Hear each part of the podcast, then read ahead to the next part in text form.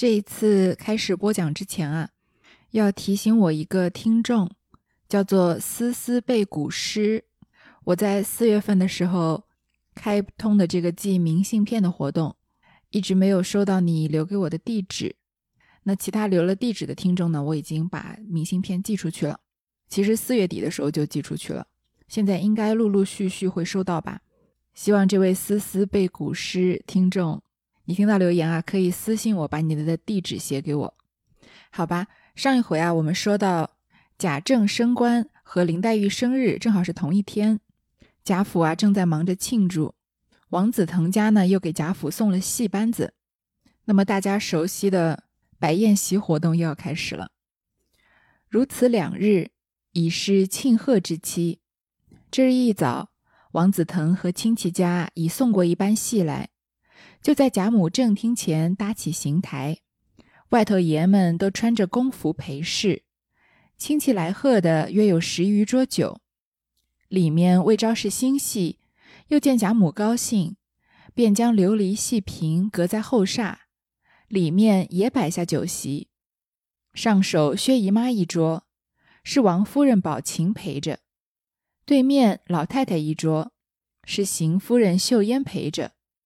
下面上空两桌，贾母叫他们快来。一会儿，只见凤姐领着众丫头，都簇拥着林黛玉来了。林黛玉略换了几件新鲜衣服，打扮的宛如嫦娥下界，含羞带笑的出来见了众人。湘云、李文、李纨都让她上首座，黛玉只是不肯。贾母笑道：“今日你坐了吧。”薛姨妈站起来问道：“今日林姑娘也有喜事吗？”贾母笑道：“是她的生日。”薛姨妈道：“哎，我倒忘了。”走过来说道：“恕我健忘，回来叫宝琴过来拜姐姐的寿。”黛玉笑说：“不敢。”大家坐了，那黛玉留神一看，独不见宝钗。便问道：“宝姐姐可好了吗？为什么不过来？”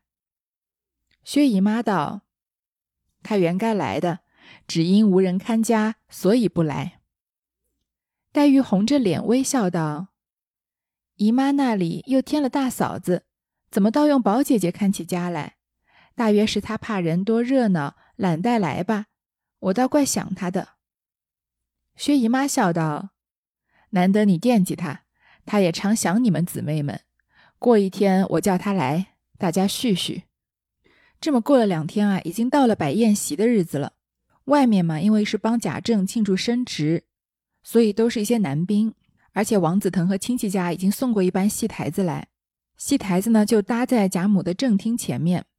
外面的男人们啊，都穿着正经的官服，在陪着客人喝酒，大约摆了十余桌。里面的戏台子呢，因为是新上的戏，而且呢，贾母又很高兴，所以就没有严格的限制这个男女之别，就摆了琉璃戏屏隔在后厦，在里面啊，就也摆下酒席。里面的酒席呢有两桌，一桌是薛姨妈，是王夫人宝琴在陪；一桌呢是贾母，是邢夫人和秀烟在陪。过了一会儿啊，大家都簇拥着林黛玉出来了，因为里面还要帮林黛玉庆祝生日。黛玉今天打扮的特别的美。大家都让他做首座，那他推辞了半天，还让他做了。薛姨妈呢，后来才想起是黛玉的生日，就说啊要让宝琴过来拜寿。黛玉就问宝钗在哪里，薛姨妈说啊她在家里看家。黛玉就觉得有点奇怪，有什么时候要轮到宝钗看家了呢？这薛家不是还多了一口人夏金柜吗？薛姨妈就笑着说啊改天叫她来看你们。说着，丫头们下来斟酒上菜，外面已开戏了。出场自然是一两出吉庆戏文，乃至第三出，只见金童玉女齐帆宝床，引着一个霓裳羽衣的小旦，头上披着一条黑帕，唱了一会儿进去了。众皆不识，听见外面人说，这是新打的《蕊珠记》里的名声。小旦扮的是嫦娥，前因堕落人寰，几乎给人为配。幸亏观音点化，他就未嫁而逝，此时声引乐宫，不听见曲里头唱的“人间只道风情好，哪知道秋月春花容易抛”，几乎不把广寒广寒宫忘却了。第四出是吃糠，第五出是达摩带着徒弟过江回去，正扮出些海市蜃楼，好不热闹。这个高鹗写《红楼梦》呢，也想仿照曹雪芹写的，就是从戏里面暗示人物后来的结局，也就是一种戏称。我在这个《红楼梦》专辑里啊，有一集单独在说戏如人生的时候，仔细说了前八十回里面的戏称。高鹗的这个戏称呢，说第三出戏啊是新打的《蕊珠记》里面的名声。这出戏呢，这出戏是高鹗杜撰的，其实没有这样的原型。但是他很明显说的就是黛玉的未来，因为说这个打扮的很美的小旦啊，扮的是嫦娥。嫦娥呢，因为堕落人寰，就降落在人间，几乎要跟人就是配给别人做妻子。幸亏中间啊有观音点化她，所以她在嫁人之前就去世了。由此呢，声引月宫。我们都知道嫦娥奔月的故事并不是这样的一个故事，但是这样的故事却很适合套在林黛玉身上，因为她也是天上下来的绛珠仙子。她的结局呢，以这个《蕊珠记》来看啊，也是未嫁而逝。在她临近要嫁给宝贾宝玉的时候，她已经先去世了，而她死了以后呢，又继续回天上做神仙了。这戏里面啊，有一句唱词说：“人间只道风情好。”哪知道秋月春花容易抛，几乎不把广寒宫忘却了。就说啊，世世间的人只说风景啊、情爱啊是美好的东西，谁知道呀？像秋天的月亮、春天的花朵一样，是容易容易逝去的。就是人应该豁达的来看待世事的变迁，不要一味的为美好的事物逝去而感伤。林黛玉是不是就是一个很会为美好逝去而感伤的人呢？她连花落下来都要把花包在一个小包里，然后把它们葬了，埋在土里，为他们吟一首《葬花吟》的。所以很明显，这一段说的就是林黛玉。第四出呢是吃糠，这个吃糠呢应该是有这部戏的，是在《琵琶记》传奇里面有一出叫《赵五娘吃糠》，是西府秦腔的传统剧目。他说的是汉朝的时候啊，陈留韩氏赵雍蔡邕上京的时候应试得中。就入赘于牛丞相府，他的家乡啊连年荒旱，他的妻子赵五娘呢就煮米养亲，但是自己呢只剩下糟糠可以吃，所以就偷偷的吃糠咽菜。后来呢父母双亡，这个赵五娘啊就发卖葬亲，并苗荣上京寻夫。这牛丞相啊就奏明汉文帝，让蔡邕、赵五娘还有这个牛丞相三人啊同归故里，可以修坟祭祖这样的一出情节。其实就是说，这个儿媳妇儿为了赡养老人，把米饭都留给老人吃，自己只能吃糠咽菜。在这部戏里面呢，是因为是青衣唱作工并重的戏，所以里面有同名啊一出折戏叫《赵五娘吃糠》，经常用来单独演出。这个单吃糠的戏呢，其实要一边吃东西，一边要唱，一边唱乱弹的一个唱技，堪称一绝。因为你嘴里面有东西嘛，要一边吃一边唱。是很难的一种技巧。那《红楼梦》里演这出吃糠呢，其实也是要暗示贾府未来的衰落，因为糠是麦子啊、稻子这些食子石落下来之后剩的壳。那我们现代人讲究健康，说要吃粗粮嘛，要吃一些要吃一些高 GI 的食物，就说同样的食物落到你的肚子里面啊，你下一次感到饥饿的时间越长，这个食物就越健康嘛。但是在古代吃糠是一种无奈的选择，有好吃的人。有好吃的，没有人愿意去吃糠的。第五出呢，是达摩带着徒弟过江回去，正扮出些海市蜃楼。具体这出戏是什么不太清楚，但是海市蜃楼我们都知道是光线在大气层里面折射产生的一种自然现象，一般发生在沙漠啊或者海边，折射的光线啊会把远处的景象显示在空中或者地面，从而形成一种幻景，常常用来比喻虚幻和不切实际的事物。这出呢，一方面表现繁华富贵终究是一场空，一场空，也有可能啊是暗示贾宝玉后来要出家的情节。所以，我们看这里高鹗其实也尽力了，也用戏曲暗示了一些贾府未来的走向和人物的命运。稍微有一些美中不足的就是他写的有一点太明显了，不像曹雪芹在写戏称的时候都是比较暗示为主的，需要你去搜阅去体会。而高鹗这里是直接把这个情节都赤裸裸的摆在人面前啊，稍微少了一点点美感。众人正在高兴时，忽见薛家的人满头汗闯进来，向薛科说道：“二爷快回去，病里头回明太太也请速回去，家中有要事。”薛科道：“什么事？”家人道：“家去说吧。”薛科也不急告辞，就走了。薛姨妈见里头丫头传进话去，更害得面如土色，急忙起身，带着宝琴别了一声，即刻上车回去了，弄得里外愕然。贾母道：“咱们这里打发人跟过去听听，到底是什么事？大家都关切的。”众人答应了个是。大家都在听戏，听得很高兴的时候啊，突然薛家的人满头大汗的闯进来，一定是发生了什么了不紧、了不起的要紧事，把薛科和薛姨妈都赶快叫回家去，而且在当场呢也不方便说。薛姨妈也很害怕，带着宝琴赶快就回去了。贾母就叫人啊，派点人过去听一听发生什么事情，贾府也可以帮衬帮衬。不说贾府依旧唱戏，单说薛姨妈回去。只见有两个衙役站在二门口，几个当铺里伙计陪着，说：“太太回来自有道理。”正说着，薛姨妈已进来了。那衙役见跟从着许多男妇，簇拥着一位老太太，便知是薛蟠之母。看见这个事派，也不敢怎么，只得垂手示例，让薛姨妈进去了。这个薛姨妈回到薛府啊，看到有衙役站在门口，看来是出现了什么刑事官司了。我们结合这回的回目啊，贾存周报生郎中任，薛文启复惹放流刑，就知道这个官司又是薛蟠惹出来的。薛家几个当铺的伙计在陪着，说等太太回来啊，自有道理，让衙役等一等。这个时候，衙役看到薛姨妈来了，看他的派头啊，也不敢怎么样声张，立刻就抓人。就垂手侍立，等着薛姨妈进去了。那薛姨妈走到厅房后面，早听见有人大哭，却是金贵。薛姨妈赶忙走来，只见宝钗迎出来，满面泪痕。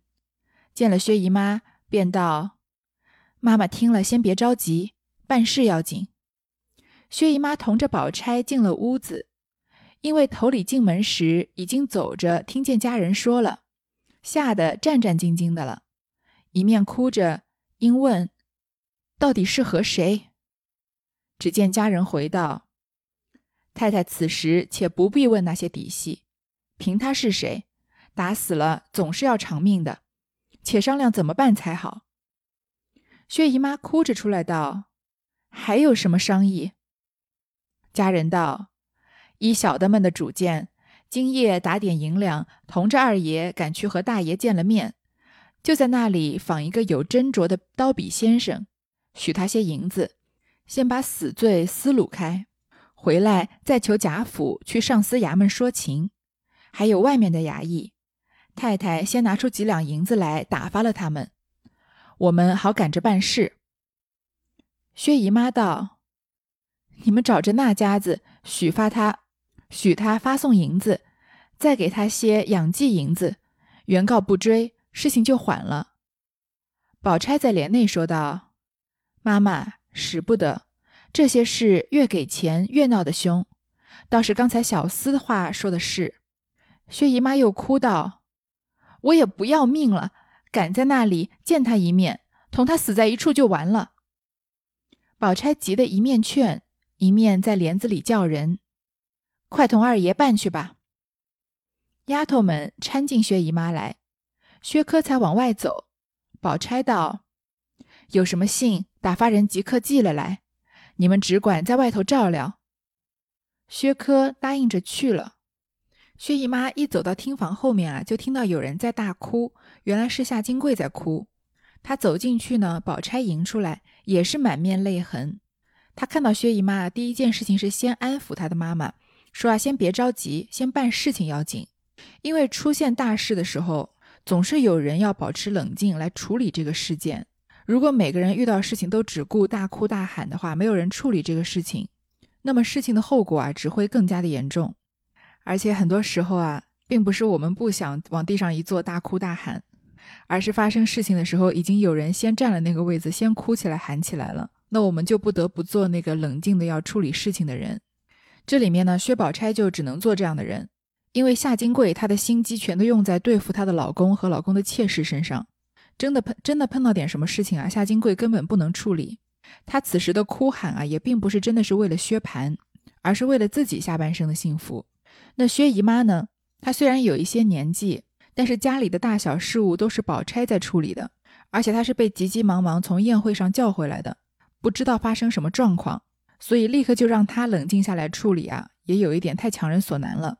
所以宝钗这个时候选择第一时间先安抚薛姨妈的情绪。薛姨妈进了屋子啊，在走进门的这一段路上，已经听到有人大概的说了事情的经过，就说到底是和谁发生的这个事，因为他已经大概知道把人打死了嘛。这时候家里的家丁回啊，说这个时候不要问这些底细，管他是谁，但是这个人反正已经死了，既然打死人家告上官衙就是要偿命的，我们得先商量商量怎么办才行。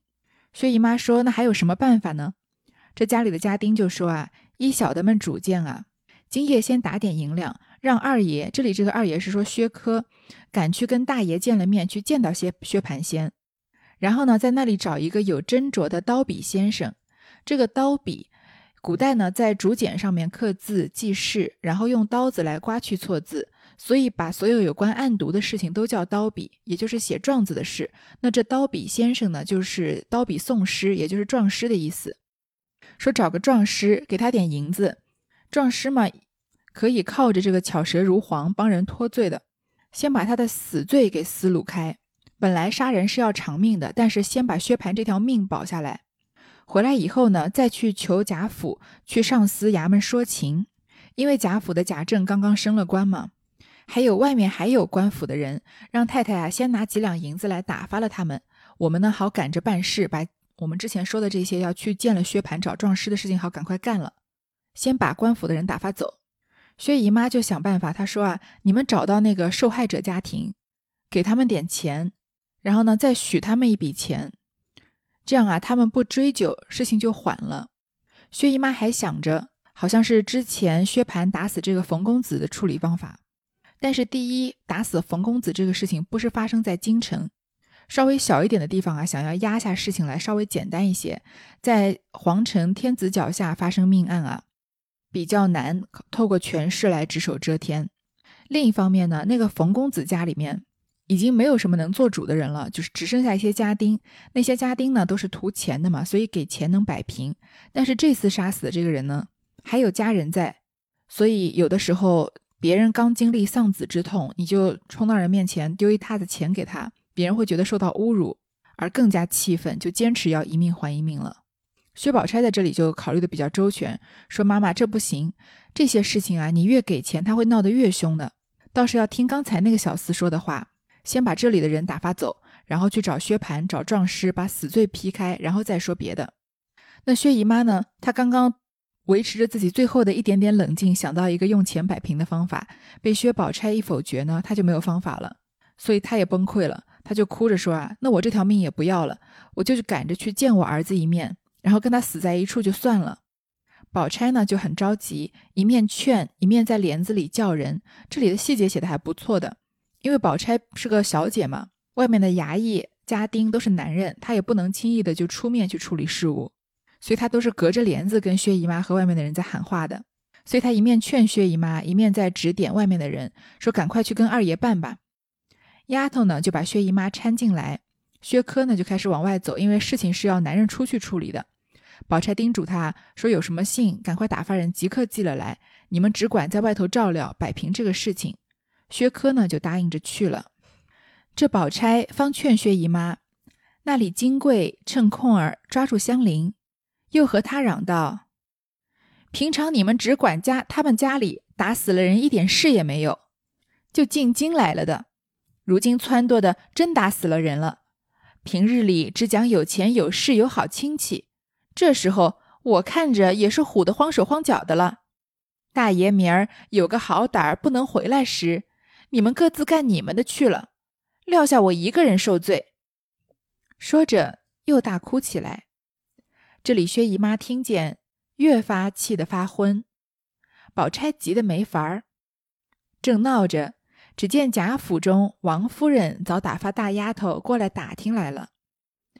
宝钗虽心知自己是贾府的人了，一则尚未提名，二则事急之时，只得向那大大丫头道：“此时事情头尾尚未明白，就只听说我哥哥在外头打死了人。”被县里拿了去了，也不知怎么定罪呢。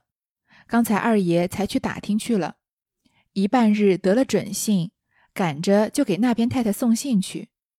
你先回去道谢，太太惦记着。底下我们还有多少仰仗那边爷们的地方呢？那丫头答应着去了。薛姨妈和宝钗在家抓摸不着。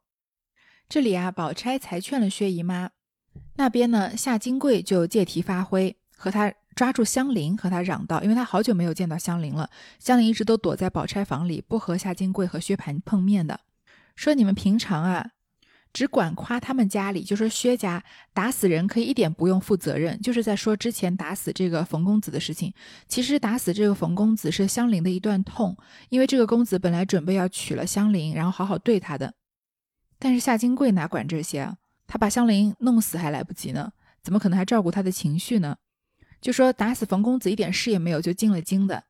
如今在京城撺掇着，真打死人了。平日里你们薛家只讲有钱有势有好亲戚，就是说贾家。这个时候发生点事情，我看你们也没有什么用嘛，都慌手慌脚的。大爷明儿啊，要是有个好歹，真的被判了死刑不能回来，那到时候你们各自干你们的事儿去了。就撂下我一个人在这受罪，因为我是嫁给薛蟠的人呀。所以夏金贵他是个极度自私的人嘛，他跟薛蟠其实也并没有什么爱情。他这个时候想的就是怎么自保。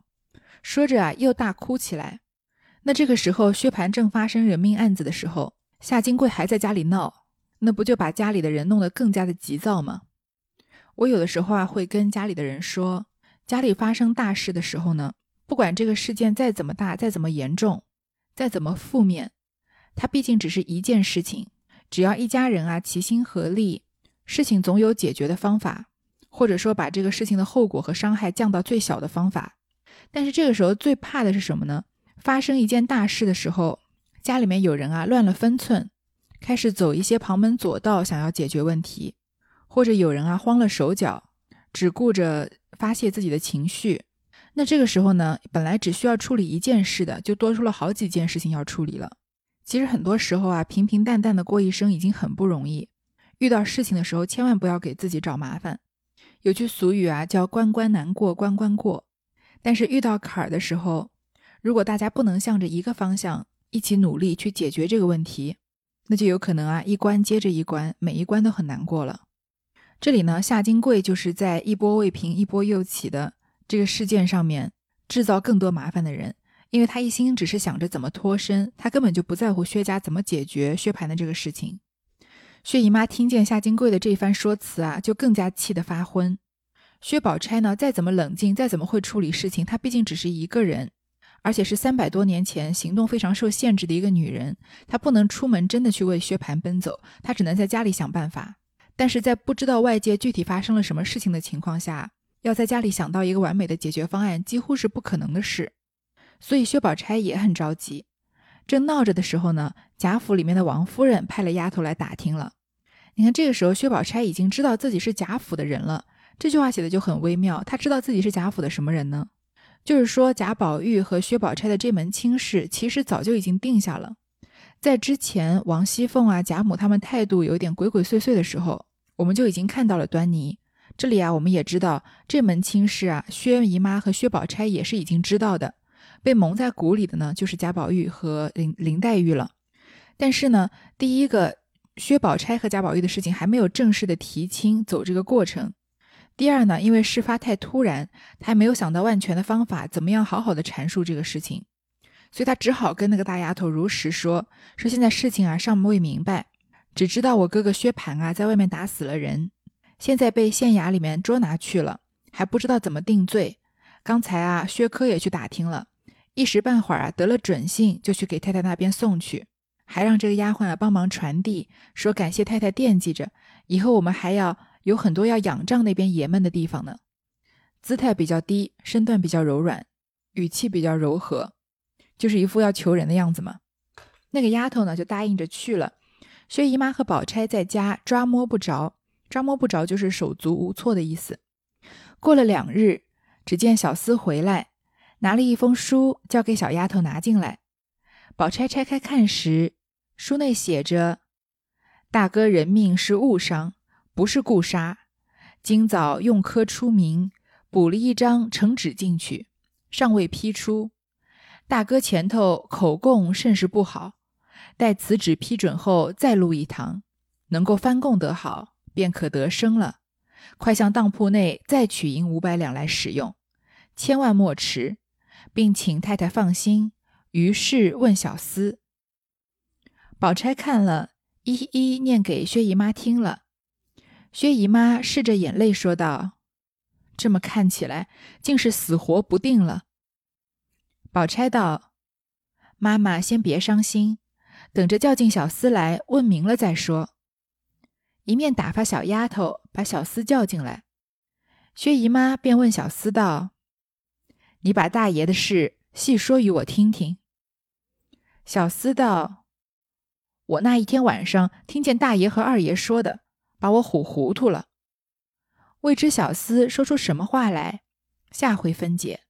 过了两天啊，这小厮回来拿了一封书，让小丫头拿进来给宝钗。这个信呢，应该是薛科写的，说大哥的大哥的人命呢是误伤，不是故意杀人。误伤和故意杀人是非常性质不同的两样罪。如果各位听过我的三言二拍那张专辑里面的第一个故事，这蒋新哥重会珍珠山啊，蒋新哥在卖珍珠，有一个老人要偷他的珍珠。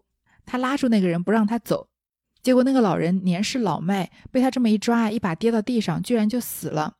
那老人的家人呢，出来讹他钱，说是他把老人打死的。这就是故意杀人和误伤的区别。如果人真的是蒋新哥打死的话，那他是要进官府给偿命的。但如果他是拉住了人不让人走，结果间接导致这个老人死了，那就是误杀。有了确切的证据之后呢，罪名可以减得很轻。所以薛科就说啊，他是误伤，不是故意杀人。所以今早呢，以薛科的名义补了一张状纸，已经递进衙门了。现在呢，还没有得到官府的回复。但是呢，薛蟠的口供甚是不好。我们也可以想象，薛蟠这种好勇斗狠的人，而且他之前已经弄过出过一次人命官司，并没有负什么责任。所以这次也许抓他进去的时候，审问他的时候，他会大言不惭地说出“人就是我杀的”怎么样这种比较偏激的话。对自己的后来的翻供啊很不利的。那薛科说呢，等到这个状纸批准之后再说其他的话。如果能翻供的好啊，就能活得了。这个话分两头说，说如果翻供好就可得生了，就是说翻供不好啊，也可能活不下去。薛蟠可能还是要偿命，叫薛宝钗啊向当铺内再取五百两来，要周转周转，千万不能迟了，而且让太太放心。其他的事情呢，就问小厮。薛宝钗呢，就念给薛姨妈听。薛姨妈听了，就哭着说：“这么看起来啊，生死都未卜了。”宝钗就叫薛姨妈别伤心，等小厮来了再说。于是就问了小厮啊，让他把来龙去脉好好的说一说。小厮就说啊：“那天晚上我是听大爷和二爷说的，我都给唬糊涂了。”那小厮要怎么详细的说这个故事的来龙去脉呢？就等到下一回再说了。各位应该也知道，我这一次更新离上一次已经过了两周了。我在上一回的屏幕评论里面说过，最近工作呀实在是太忙，晚上和周末都得加班。而且三言二拍那张专辑呢，因为我承诺了周二、周六定时更新的，所以也比较赶。那《红楼梦》这边呢，就稍微放松了一点。我的工作如果不出意外的话，应该能在七月中旬的时候告一段落。希望那个时候能稍微再有点时间，比较频繁的更新《红楼梦》这张专辑。但是从现在到七月中旬呢，可能没有办法及时的更新，所以先跟各位说声抱歉。我一定啊，寻到这个四十五分钟到一小时这样的空档，就一定会赶着来更新一集的。但是实在是没办法保证频率。好吧，感谢各位理解，当然还是感谢你们收听，谢谢。